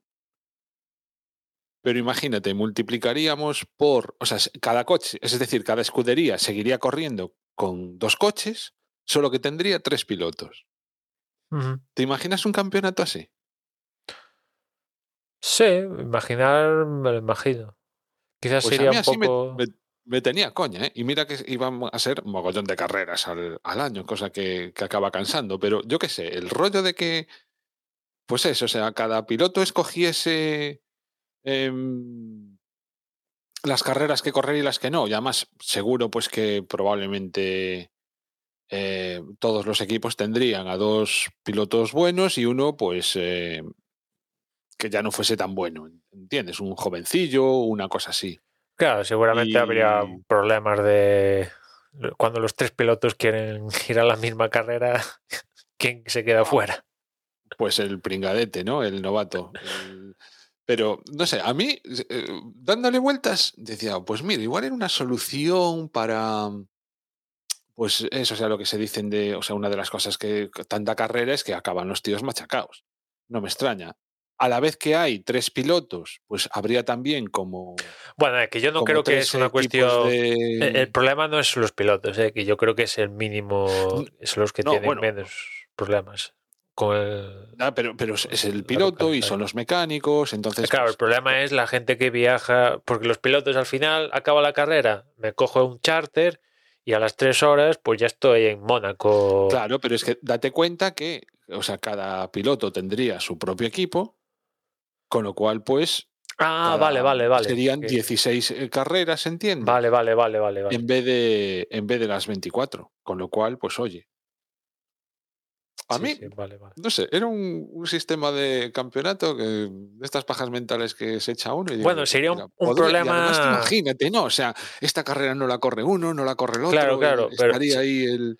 de- cara a seguirla un poco conflicto, porque, bueno, mm, vale, estamos en la carrera 20, pero ¿quién sigue? ¿Quién, quién va a correr hoy?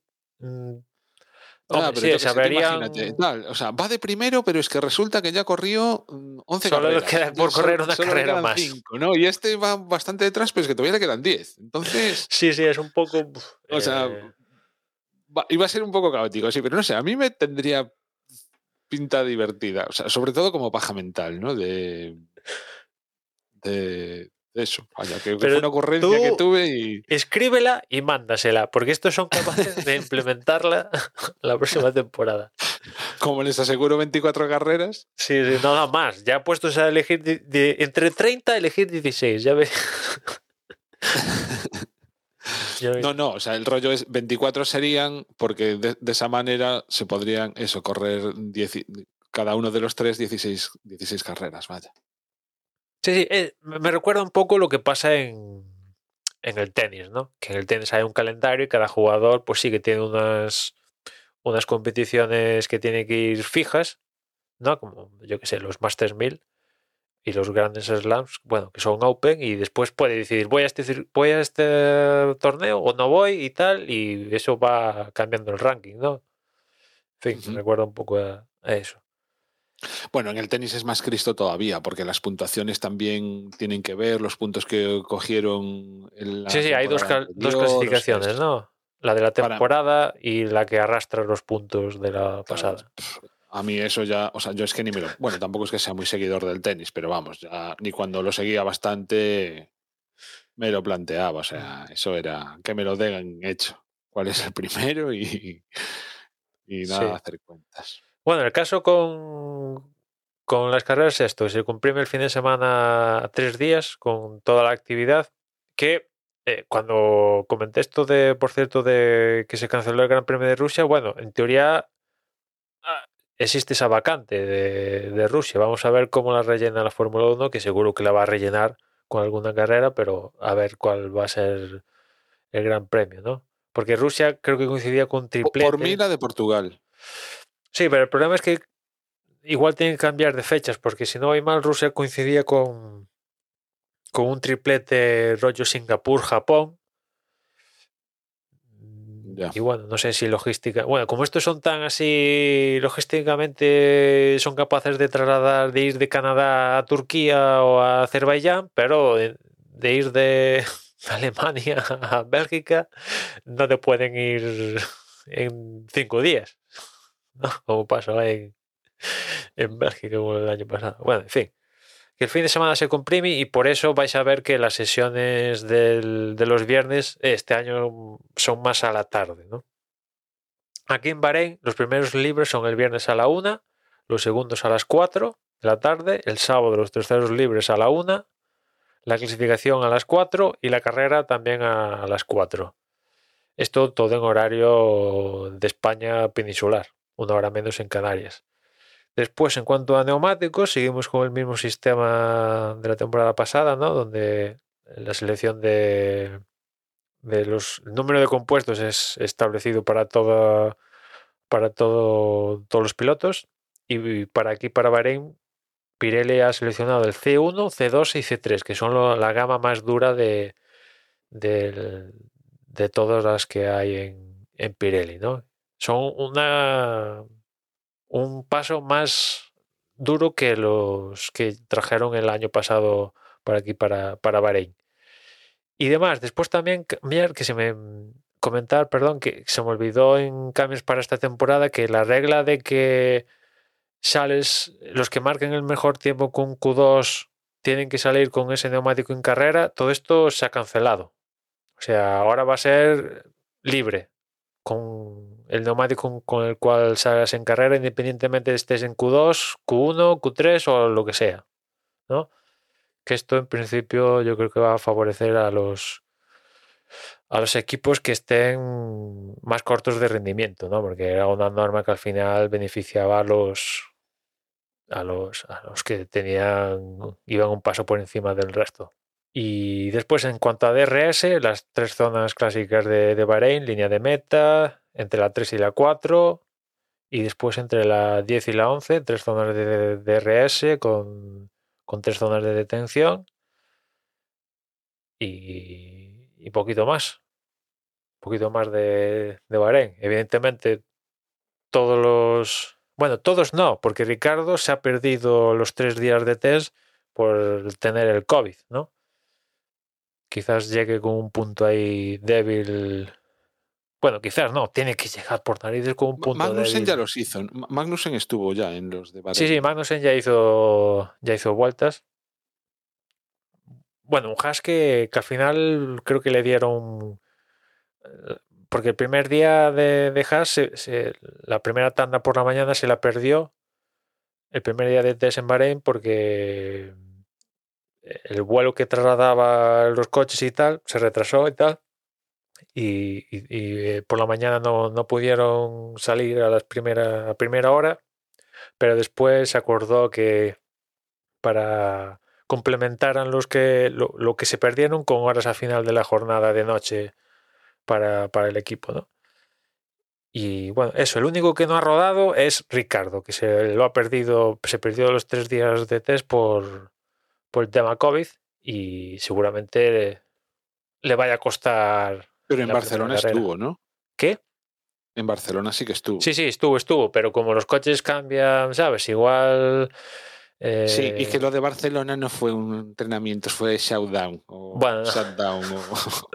Más que eso es que Joder. es que mira Mercedes, haces, yo qué sé, no sé, voy a decir un número al azar, eh, 500 vueltas en Barcelona y de repente en Bahrein te traen otro coche diferente y vale, que seguramente tenga que ver, pero ¿de qué te sirve? Hasta con estos cambios tan gruesos que pueden llegar a hacer. Es que ya hay, por ejemplo, Aston Martin, ya el, director técnico creo que ha llegado a decir que tiene un Aston, el, un coche totalmente diferente en el túnel del viento. O sea que imagínate lo que vamos a poder llegar a ver durante la temporada. Pero tienen que ir con, ya digo, como decía antes, con cautela, porque no pueden traer aquí, ala, venga, coche nuevo cada fin de semana. Si quieren respetar el límite presupuestario, si el límite presupuestario es serio, no es un, una calcomanía. Si de, si de verdad sirve para algo, vaya. Que este año hay reducción del límite presupuestario, ¿no? Ahora no me acuerdo cuándo con respecto a la temporada pasada se reducía si, si 5 millones de dólares o una cosa así, pero también se reducía con respecto a la temporada pasada. Y ya está, no sé, no sé si seguramente me habré dejado alguna cosilla, novedades de que lo ha, algo que ha pasado de diciembre a aquí a esta fecha. Ahora me estoy acordando de, del tema de Andretti que quiere entrar en la Fórmula 1 y está ahí en... Es verdad, es verdad. En discusión de saber si entra sí. o no. Que también sí, tiene que ver con lo de Haas y tal, a ver, igual. Bueno, no sé, eh, me imagino que es una noticia que coleará todavía a lo largo de la temporada. Sí, sí, es posible que, que vuelva a aparecer en, en Desde Boxes, ¿no? A mí me apetece mogollón que vaya, que entre, que haya sabia nueva. Sí, sí, sobre todo porque bueno, es Andretti, no es ahí un, un ni un oligarca, ni un megalómano, ni un alguien que le sobra el dinero y dice. Es, es un carrerista, campeón Claro, del mundo. Bueno, él no, él, pero vamos, el, el abuelo sí. O sea, A ver, vaya, que no tengo nada en contra de la gente que es multimillonaria y de repente le apetece estar en Fórmula 1, pero digo, alguien que está haciendo entre los carreras que son así, vida- se meten porque tienen un hijo que les gusta correr, en esos ya, pues se les ve más el plumero. pero que alguien, alguien que ha estado toda su vida metida mm, entre motores, vaya. claro, pero si viene Andretti que te dice que tiene la pasta para hacerlo y que sabes que Andretti está en la Claro. IndyCar, está en Resistencia, está en la String E, está en la otra, está prácticamente en todos los sitios, menos en la Fórmula E, dices, esto, o sea, este no es un equipo ahí que se juntan cuatro mataos. O sea, no es un HRT ni un Hispania, para, para entenderme, ¿no? Es alguien serio. Dices, joder, yo es que estoy, tardo segundos desde la FIA o la Fórmula 1 a decirle, vale, señores, ¿podéis entrar en 2023? Sí, pues vale, entráis. Y, y- y no sé, parece que se están encontrando con trabas, ¿no? Es que además, joder, ¿no habían sacado una norma que decían que mm, pagando, no sé si eran 200 millones de euros o Sí, lo sí, que sí, fuera, sí. Pero bueno, pues es que adentro. como el regla- como el- la Fórmula 1 reglamentariamente la rige la FIA, pues la FIA en principio tiene que o abrir, digamos que ofrecer la plaza concurso, algo así. bueno, en fin, que todo esto se puede. Yo lo que tengo entendido es que son el resto de equipos que los que no quieren que entre. Y, y entre otras cosas También, por también, cuestiones también. económicas. También, también. Pero bueno. Aparte del- de la pasta esta que el- el- el- los 200 millones de compensación para el resto de equipos por entrar y tal, pues bueno, claro, si entra otro equipo, pues ahí se reparte entre otro equipo, con lo cual en principio cae a menos. Pero bueno, eh, un equipo como Andretti no viene aquí a, a sumar, sino que yo creo que viene a aportar. Y que, es un que sería un equipo americano, o sea, estadounidense. Claro, ah, y cuando digo aportar, aparte del rendimiento en la pista, viene a aportar la parte americana que falta, ¿no? Solo hay que ver como, por ejemplo, muchos de los esposos que vamos a ver en, en el Gran Premio de Miami están con Andretti en la IndyCar, ¿no? O sea que... Y, y- y- y se está rumoreando que en cuestión de días se va a anunciar el Gran Premio de Las Vegas para entrar incluso en 2023 que ya tendríamos tres grandes premios en, en territorio estadounidense, pues dices, joder, es que, es que, ya digo, si Andretti quiere y dice que tiene la pasta, vale, mm, pásame un extracto de tu cuenta corriente para ver que tienes disponible 500 millones, vale, la veo, vale, aceptado. Ya estás, ya eres equipo de Fórmula 1, entras en 2023. Es que yo tardaría segundos en aceptar eso. Sí, es A ver vamos. si hay alguien que te escuche, Emma. Y ya está, no sé, ahora ya no sé. Ahora sí que ya no tengo ninguna cosa que se me van a la Pues cabeza nada, que haya chico, pasado este venga, fin de semana. que o sea, que haya pasado en este periodo de tiempo y, nada, no sé si tienes tú algo más, si no, ya lo dejamos aquí. No, de- lo dejamos, que además, como te decía antes de empezar, mañana me toca madrugón del copón. Y mira, d- somos dos, pero ya una hora cuarenta casi de episodio. Que estoy muy contento de... Aquí estamos de nuevo, una temporada más. Bu- Permitid una maldad, y es que he escuchado por ahí ciertos podcasts que se dicen que son los decanos y tal. No, de Fórmula 1 este es el pod, no será el mejor, pero sí es el más antiguo. Somos los que más años llevamos mm, de podcasting hablando de Fórmula 1 y eso pues eh, es un honor, vaya. Y sobre todo que aquí seguimos y con ganas de seguir. Ya lo digo, no, no seremos los mejores, pero, pero sí los que más nos entretenemos. Y nada, pues eso. Mm, Yo que decía, el email. eh, si nos queréis enviar un correo electrónico, lo podéis hacer a desde gmail.com y nada, venga, te dejo a ti, Emma, el resto de redes sociales y movidas para contar. Pues nada, como siempre, en Twitter si tenéis alguna consulta, eh, nuestro usuario es arroba desde boxes, el grupo de Telegram es t.me barra desde boxes, por si queréis entrar a charlar. Y nada, la web es desde box.es. Y ya por mi parte, mandar un saludo al resto de compañeros que no han podido estar hoy. Y a ver qué tal este nuevo, este nuevo ciclo de Fórmula 1, a ver qué tal la primera carrera. Y nada más por mi parte, ya nos escuchamos en la siguiente.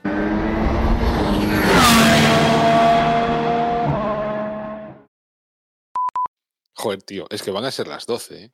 23, 58, 31 segundos.